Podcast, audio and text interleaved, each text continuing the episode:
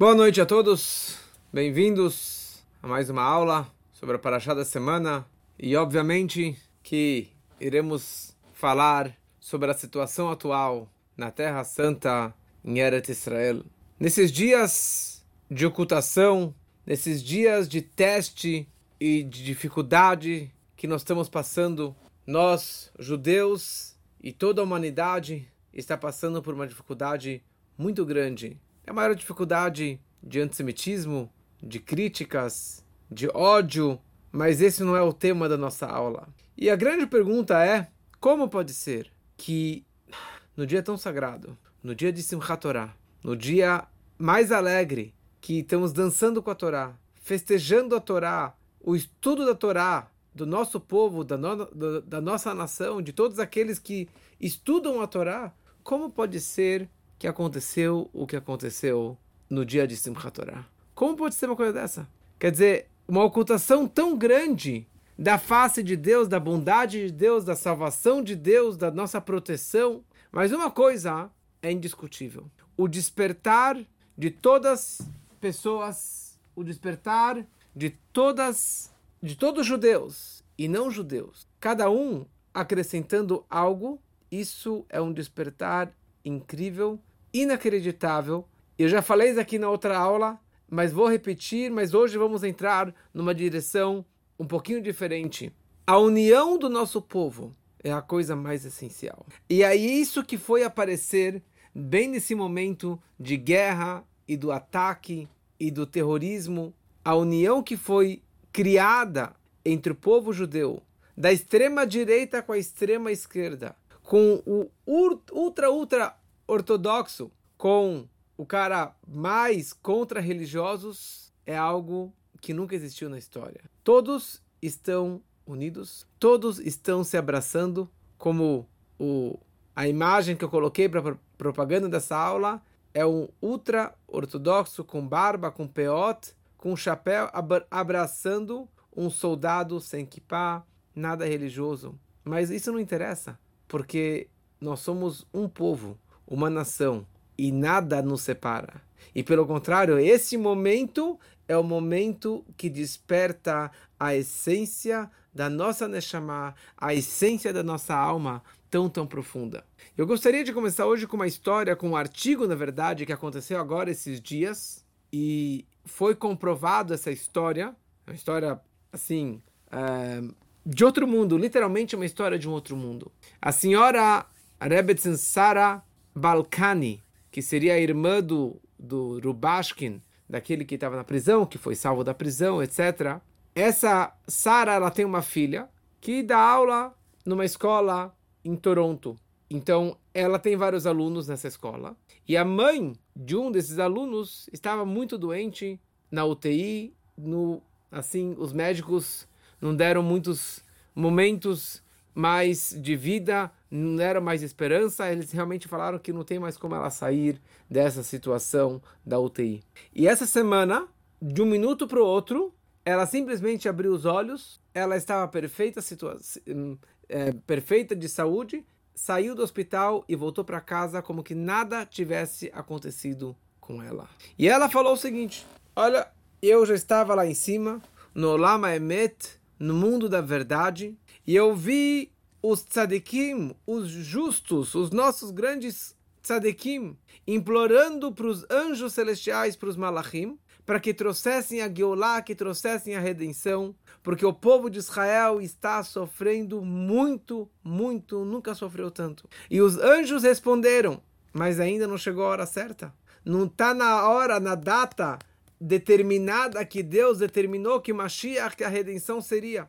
Mas esses tzadikim continuaram implorando para o Deus e para os anjos e falaram: por favor, tenha Rahmanud, misericórdia, compaixão com o seu povo. E os anjos responderam: realmente não chegou a hora certa. Não é a hora de Mashiach chegar, não é a hora da redenção vir.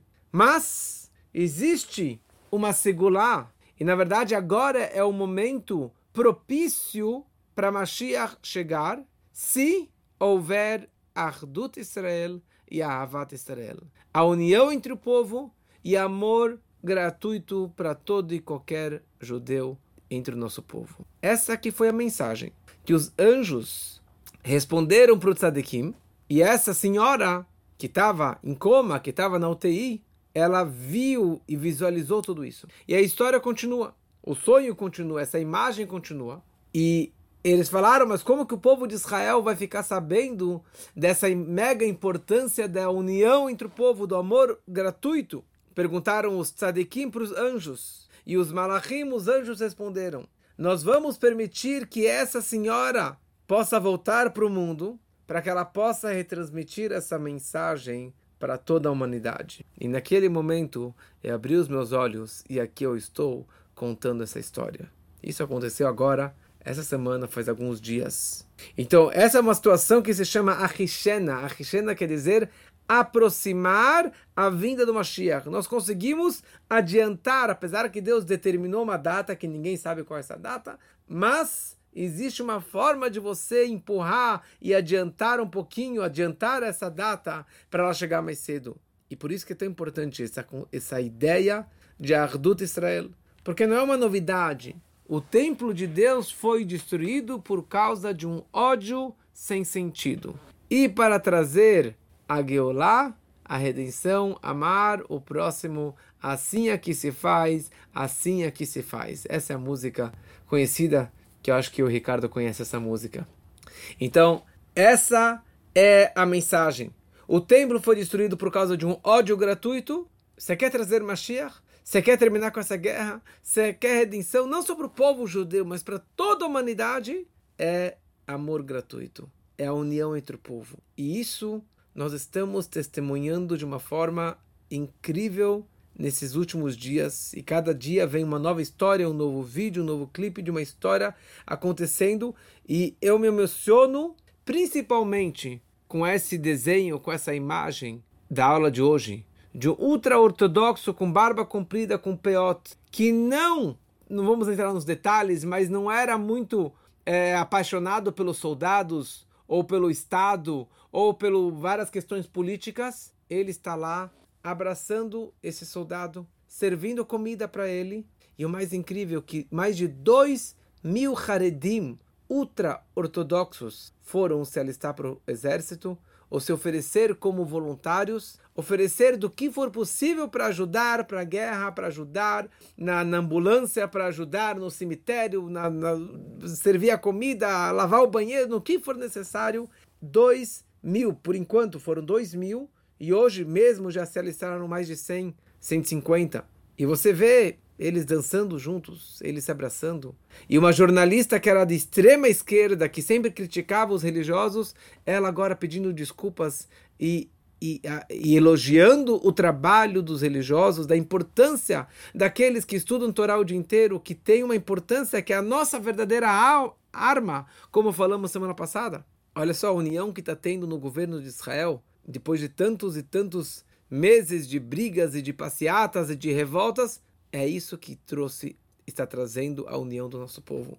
Na verdade, o que o Hamas aproveitou, os palestinos aproveitaram a, a briga nos partidos, para quem conhece um pouquinho da política de Israel, eles aproveitaram que Israel não está se entendendo, é tanta passeata um contra o outro, é tanto ódio, então eles aproveitaram e se infiltraram e fizeram a desgraça que fizeram. Mas isso, na verdade, como falamos semana passada, também é uma questão espiritual. E isso aconteceu fisicamente porque espiritualmente teve essa, essa falha na união no povo.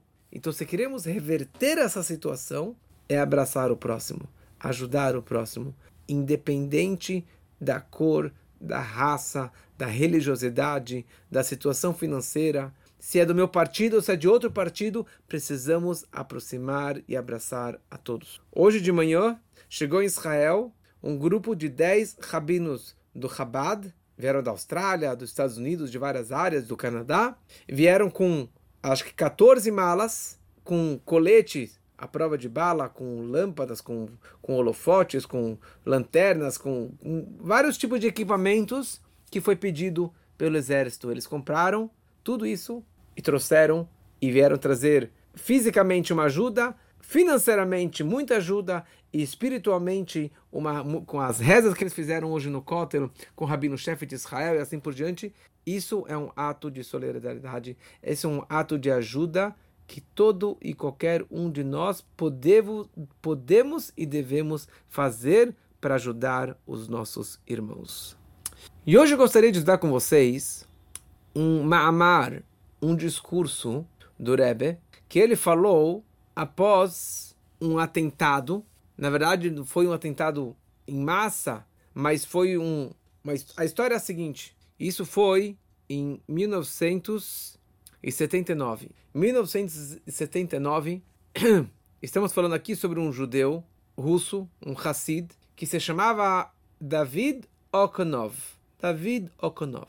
Esse David Okonov ele era um russo que viveu na Rússia durante todo o comunismo e para quem não sabe um pouquinho da história, mas os Hassidim, principalmente os Hassidim de Chabad, foram aqueles que batalharam contra Stalin, contra todo o comunismo para manter a chama do judaísmo aceso no na Rússia comunista, apesar de tudo, de toda a oposição, de tanta dificuldade, sendo fuzilado, mandado para a Sibéria com tanta oposição, eles fizeram de tudo para manter a chama acesa, com todas as dificuldades, com um perigo enorme de vida.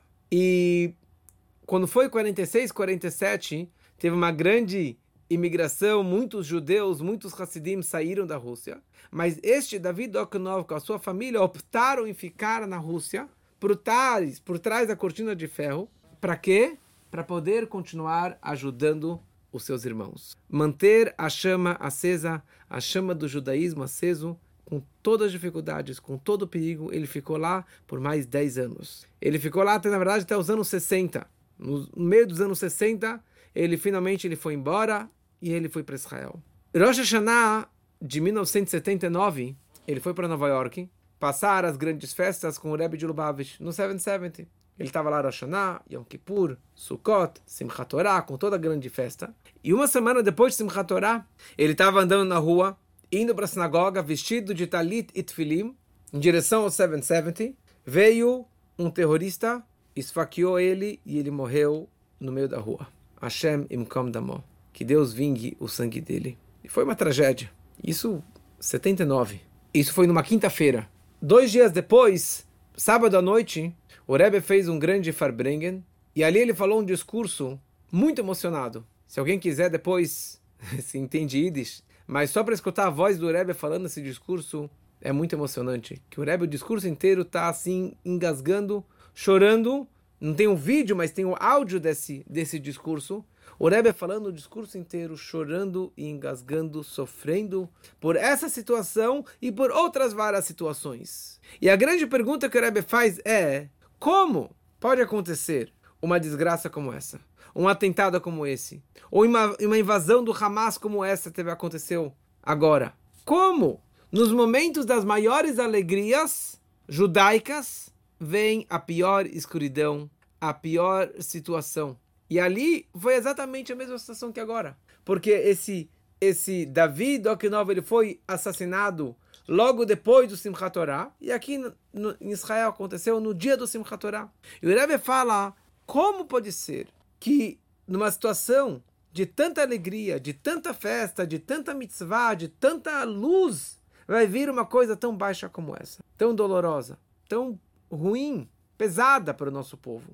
E podemos perguntar do outro lado também, como começamos a falar antes, que nesse momento tão escuro, nesse momento de tanta dificuldade, é o momento que todo e qualquer judeu de qualquer parte do mundo se despertou de chuvá, se despertou para se aproximar mais da Torá, das mitzvot, de Deus, de Israel, do próximo, da sinagoga. Como eu vi uma história que entre aqueles 3 mil jovens que estavam lá naquela festa no kibbutz e que muitos foram assassinados, infelizmente. Então, quando começaram os tiros, então uns quatro, cinco jovens correram para o carro, pegaram o carro e começaram a fugir do kibbutz para ir embora. E eles realmente conseguiram fugir. De repente, no banco de trás, um que estava lá atrás, ele olha para o lado e ele percebeu que o rapaz que estava do seu lado estava literalmente morto. Ele estava caindo morto porque ele recebeu um tiro na barriga. E ninguém percebeu, porque foi naquela correria. Ele deve ter levado o tiro antes de entrar no carro. Entraram no carro e depois que eles estavam lá longe, eles foram perceber que o homem havia falecido. E dois desses vizinhos de carro que nunca foram uma sinagoga décadas, eles correram para o Beit Rabat, próximo de casa, para a sinagoga próximo de casa, para rezar, para pedir um abraço, para pedir um apoio espiritual do rabino. Por quê? Como esse último Shabat, um colega contando essa história, ele começou a chorar, ele falou: "Por que precisamos chegar numa situação como essa, uma situação como essa para despertar o povo?" para que as pessoas se aproximem mais de Deus, que as pessoas se aproximem mais da Torá, das mitzvot, de uma sinagoga, de fazer bondade, de ajudar o próximo, do ultra-ortodoxo abraçar o nada ortodoxo, do extrema esquerda se aproximar do extrema direita. Por que precisa ser dessa forma? Por que acontece dessa forma? E o Rebbe começa a explicar uma coisa super interessante, baseado no Medrash, ligado com essa semana, com essa paraxá de Lech Lechai, ligado com a semana passada, paraxá Noach. O Medrash descreve que após o dilúvio, Noé, Noah, ele fez sacrifícios para Deus. Ele montou um altar e pegou de todos os animais kasher, puros, porque ele levou sete pares, sete casais dos animais puros, dos não puros, dos não kasher, ele levou só um casal. Ele falou, por que sete casais? Com certeza é para poder sacrificar, fazer uma oferenda para Deus. E foi isso que ele fez. Ele pegou de todos os animais, sacrificou e colocou no altar. Descreve a Torá, Hashem Deus cheirou o aroma prazeroso dos sacrifícios. E Deus ele disse: Nunca mais eu vou castigar a terra, a humanidade da forma que eu fiz no dilúvio, que eu destruir todo, toda a alma viva, todos os animais, todas as criaturas, toda a vegetação, tudo foi destruído. Nunca mais eu vou fazer isso. E na sequência, a prova disso é o arco-íris. O brit, o pacto que eu vou fazer com a terra, com o mundo, é o arco-íris. Até o dilúvio não existia na natureza o conceito do arco-íris. O dilúvio trouxe o conceito do arco-íris, ou o pacto que Deus fez com o mundo, é o arco-íris. Sempre que aparece um arco-íris, é um sinal que Deus gostaria de destruir, e ele falou: oh, eu fiz um pacto com o mundo, eu não posso destruir. Por isso que não se busca ficar enxergando muito o arco-íris, mas quando você, é, quando você, quando você vê o arco-íris, existe uma, uh, existe uma brachá que se faz, uh, que se faz no pro arco-íris. Mas de qualquer forma, é isso que a Torá nos descreve. Vem o Medrash e fala uma coisa muito interessante. Deus cheirou o cheiro prazeroso. Não era o cheiro do sacrifício. Não era o cheiro da carne queimando. Fala o Medrash, são três cheiros. Que a Torá fala cheiro, cheirou o cheiro prazeroso. São três cheiros. De três situações de Mesirut Nefesh, de autossacrifício que geram e geraram enorme prazer e satisfação para Deus. A primeira situação é Abraham Avino. Abrão, o nosso primeiro patriarca, Deus cheirou o cheiro de Abraham saindo da fornalha em Ur-Kasdim. O primeiro teste que Abraham ele passou na vida dele foi aquela situação, aquela história com o rei Nimrod, o maior tirano, o maior rei do mundo da época, que teve desafios com Abraham sobre religião, sobre o monoteísmo, e Abraham saiu vitorioso. E ele pegou Abraham e jogou, atirou Abraham numa fornalha enorme, com chance nenhuma dele sobreviver. E Abraham ele sai de lá intacto, sem queimar um fio de barba.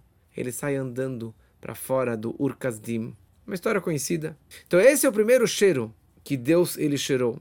O segundo cheiro é o cheiro do Hanania, Mishael e Azaria, dos três grandes justos na Babilônia, que eles foram jogados também numa fornalha, porque eles não se ajoelharam para uma estátua enorme e eles saíram de lá vivos, sem queimar um fio de barba. Esse é o segundo cheiro de prazer do Mesirut Nefesh, do alto sacrifício que eles fizeram por Deus. E o terceiro cheiro é o Reicho Reach Dorosh Shmad, o cheiro da geração do extermínio, do extermínio, que isso representa a geração das cruzadas, a geração da expulsão dos judeus de Portugal, a geração do Holocausto e principalmente a nossa geração de extermínio em massa, 1.400 pessoas foram exterminadas. Ou seja, os sacrifícios que o Noah ele trouxe para Deus e o cheiro prazeroso que Deus cheirou, que por causa disso ele trouxe o arco-íris que eu nunca mais vou destruir o mundo, é o cheiro do alto sacrifício de coragem de Abraham Avinu, de Hanana Mishal Vazaria, na época de Nabucodonosor, e o Mesirut Nefesh da geração nossa do extermínio. E é isso que conclui o Medrash falando que o versículo diz, o Salmo, o Salmo 24 diz: Zedor Dorshav Mevakshei Panecha Yaakov Sela. Essa é uma geração que buscam a Deus, que buscam a face de Deus, o íntimo de Deus. Yaakov Sela para todo sempre.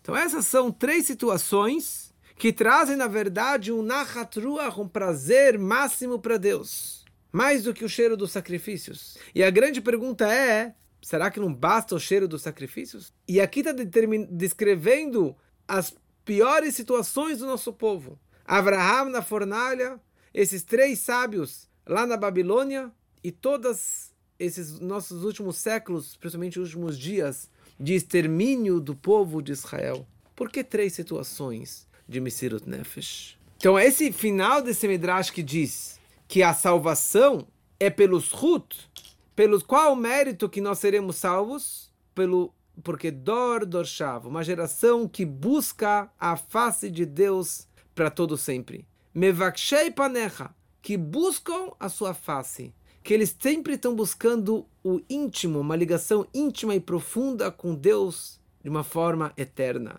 Quer dizer, não basta só trazer sacrifícios e doações, você tem que buscar a face de Deus. E face significa o íntimo de Deus. E aqui o mais interessante é que por causa disso, por causa desses três situações ou gerações de alto sacrifício, por isso que Deus ele fez um pacto com o mundo que eu nunca mais vou trazer extermínio para o mundo. Nunca mais vou acabar com a humanidade trazendo um dilúvio. Quer dizer, neste momento a Torá descreve que haverá as quatro estações, e que haverá a natureza. E o mundo e a natureza vai continuar no mesmo ciclo para sempre. E a pergunta é: se a natureza é essa, que existem quatro estações, de verão, inverno, primavera, outono, por que precisava, na verdade, três situações de Mesirut Nefesh, de alto sacrifício, para ter esse pacto com o mundo? Então, quando falamos que o mundo vai existir ou vai continuar existindo, podemos enxergar de duas formas. De uma forma superficial, material, física, que o mundo vai continuar existindo e não vai ser destruído, a natureza vai continuar existindo. Mas como vocês estão aprendendo um pouquinho com as aulas aqui de Hassidut, de Tânia, nós percebemos que, na verdade, quando falamos que o mundo vai existir e continuar existindo, estamos falando uma existência profunda, uma existência verdadeira do mundo. Bereshit bara Elokim et hashamayim vetaret. No início Deus criou os céus e a terra. Bereshit começa com a letra Beit. E Beit vale dois. Ale vale um, Beit vale dois. Com dois propósitos, Deus criou o céu e a terra. Duas coisas são chamadas de propósitos e objetivos. Quando Deus foi criar o mundo, o universo, os planetas todos, Deus tinha dois targets, dois objetivos. A Torá é o início da sabedoria divina, e o povo de Israel é o início do reinado, é o povo escolhido de Deus. Deus criou o mundo, a humanidade, todas as criaturas, todos os seres, todos os seres humanos, para que o povo de Israel, estudando a Torá, fazendo os preceitos de Deus, pudesse transformar o mundo e elevar o mundo no mundo digno, elevado, espiritual, no mundo correto de bem, de paz, de harmonia para todas as nações. Então nós temos uma ferramenta máxima, que é a sabedoria de Deus, que é a Torá, para poder iluminar o mundo e transformar o mundo. Então quando Deus ele vira e faz um pacto com Noé, um pacto com Noé após o dilúvio, ele não estava falando simplesmente, olha, nunca mais vou trazer dilúvio. Depois de alguns anos veio a Torre de Babel, não posso mais trazer dilúvio porque eu, eu fiz um pacto com o mundo. essa não é a, a intenção mais profunda. Aqui a Torá está nos ensinando o seguinte: Deus ele fez um pacto com Noé tão profundo que toda a humanidade e que todo o mundo tem um objetivo. O mundo foi criado para a Torá e o mundo foi criado para o povo de Israel. E esse é o pacto que eu estou fazendo aqui com você, Noah, que já tinha uma fé única, máxima com Deus, e depois de dez gerações foi aparecer, finalmente, Abraham, o primeiro hebreu. Então esse era o pacto que Deus estava fazendo com o mundo, que o mundo só existe para a Torá e para o povo de Israel. Esse é o objetivo. E por isso que eu nunca mais vou destruir o mundo, porque daqui a pouco está chegando o povo de Israel que vai elevar e transformar o mundo inteiro. E por essa razão, no Rosh Hashanah, nas rezas do Rosh Hashanah, que falam os versículos de lembrança, Zichronot, tem vários versículos lembrando Noé. Calma aí, Noé, Noé não era judeu? Por que a gente menciona Noé tanto nos versículos das rezas do Rosh Hashanah? Vegamed Noach be'avaz acharta Noach, com amor você lembrou e fez um pacto com ele. Porque isso, na verdade, está representando o amor que Deus tem pelo povo de Israel. E por isso que Deus lembrou do Noah durante o dilúvio e fez um pacto com ele que a natureza, as quatro estações e o mundo inteiro nunca vai acabar. Porque tem um objetivo aqui, o povo de Israel. Natureza significa mudanças, transformações. Vai mudando de estação para uma estação. Então, o que foi esse pacto que Deus falou para Noé? Lois boto, nunca vai parar, vai continuar existindo igualzinho sempre. Mas sabe por que, que o mundo vai continuar existindo para sempre? Porque Deus também é imutável. Se Deus é imutável, o mundo também vai ser imutável. E o judeu, que é um Mamash, que tem um pedaço de Deus dentro de si, na sua alma judaica, na sua alma divina, então o judeu, enquanto no momento que ele está ligado com Deus, ele também é atemporal. Ele também está acima da natureza. Ele também está acima de, de mudanças, de transformações. E por isso que Am Israel Chai Vekayam, essa frase é tão conhecida. Am Israel Chai Vekayam, o povo de Israel é Chai, é vivo e existente continuamente, em qualquer tempo, em qualquer época, em qualquer situação. Todos que tentaram nos destruir não existem mais hoje. E em breve, o Hamas também não vai mais existir. Todos aqueles que tentaram nos destruir fizeram, mataram, destruíram, mas não acabaram com o nosso povo. Porque Deus é eterno, a alma é eterna e o povo de Israel, Haive Kayam. E isso se expressa no que é chamado de Mesirut Nefesh. Mesirut Nefesh é o auto-sacrifício, é entregar a sua alma, entregar a sua vida, entregar a sua conexão máxima com Deus em qualquer situação, em qualquer escuridão, na pior que seja, nós continuamos intactos, continuamos imutáveis e continuamos conectados com Ele. Essa que é a grandeza de tudo isso. Então esse Mesirut Nefesh, ele se expressou em três épocas, em três situações. A primeira situação foi o alto sacrifício de Abraham Avino, de pular na fornalha. E na verdade, Abraham passou por dez testes na sua vida. Fazer o Brit Milá com 99 anos, e o último e o décimo teste, tão conhecido, o Akedat Yitzhak, de sacrificar o seu filho, que tinha 37 anos. Abraão tinha 137 e o Yitzhak tinha 37 anos. Ele foi lá matar o seu próprio filho. Atos de coragem de Messirut Nefesh que Abraão ele teve.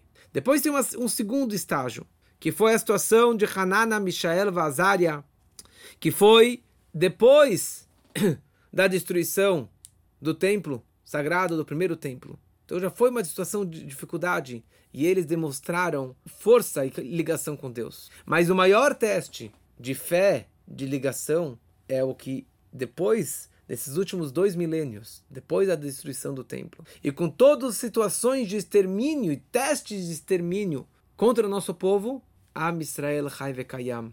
Eles fazem o que quiserem, mas nós continuamos fortes. E na verdade, quanto maior o teste, maior é a luz que brilha.